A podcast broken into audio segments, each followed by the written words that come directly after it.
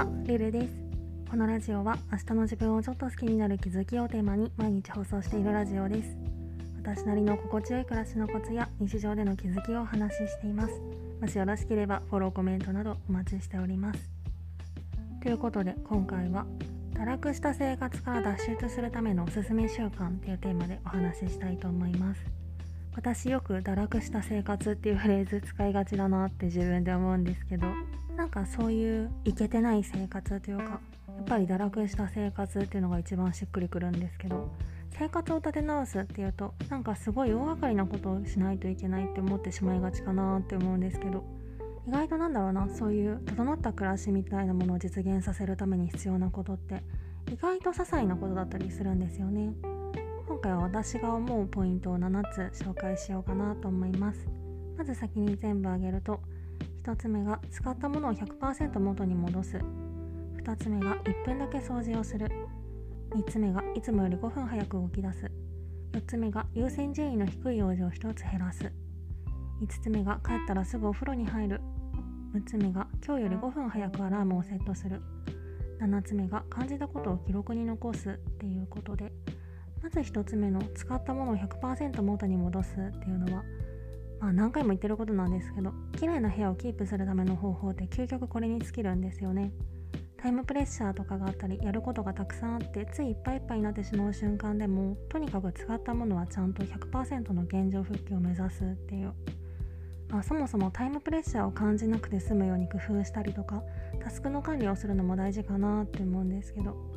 部屋が散らかってても今この瞬間から使ったものをちゃんと元に戻すことができればそこで立て直せるというか散らかりをストップさせることができるので大切だなと思います。そして2つ目1分だけ掃除をする。これたった1分でもやるのとやらないのとでは大違いで1分あればキッチンの一面例えば水跳ねとか油の跳ねを取り除いたりとかあとはラックのほこりを取ったりとか結構いろんなことができると思うんですよね。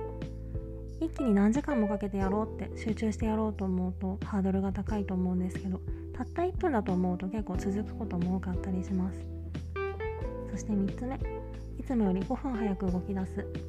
これはよく5分前行動がいいって言われてるみたいに5分の時間の余裕ってそのまま心の余裕に直結するんですよね。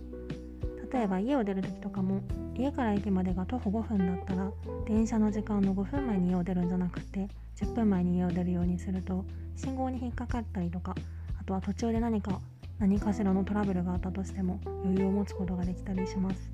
こんな感じで動き出しの時間を5分ずつ早めてみるとそれだけでなんとなくストレスが減る感覚があるかなと思います。そして4つ目優先順位の低い用事を1つ減らす。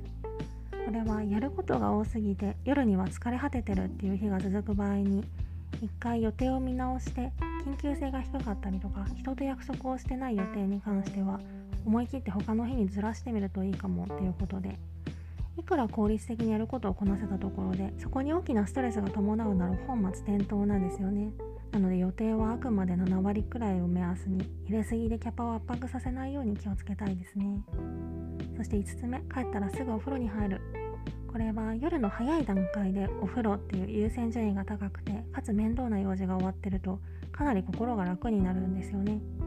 いくら疲れ果ててても活動モードっていうのは帰宅時が最大でその後は時間の経過とともに落ちていくだけなので時間が経てば経つほど面倒くさくなっていくだけなので家に帰ったらお風呂場に自分を閉じ込めるみたいなことを第一ミッションにするといいのかもしれないです。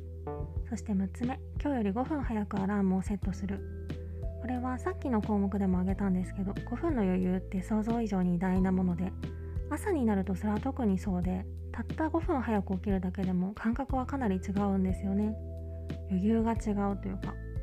毎日5分早く起きることの積み重ねで理想の時間に起きることができるようになるものなので手元の5分をバカにせずに地道に積み重ねていきたいですね。そして最後7つ目感じたことを記録に残す。これはストレスフリーな自分専用の朝とか夜のルーティーンとかも対人関係の工夫とかにしても元をたどれば全部日々の自分の感覚が生み出してるものだったりするんですよね。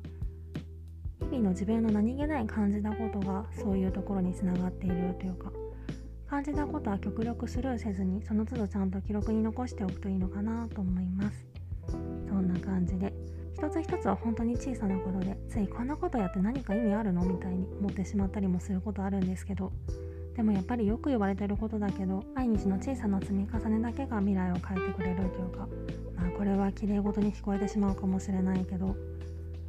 これまでの生活よりもちろん無理のない範囲でちょっと頑張るみたいなことを続けていくと気がついたら整った毎日みたいなものにたどり着いてるのかななんて思ってます。今回はそんな感じです。レターでの質問感想も絶賛募集中ですのでぜひお気軽にいただけたら嬉しいです。それではまた次の放送でお会いしましょう。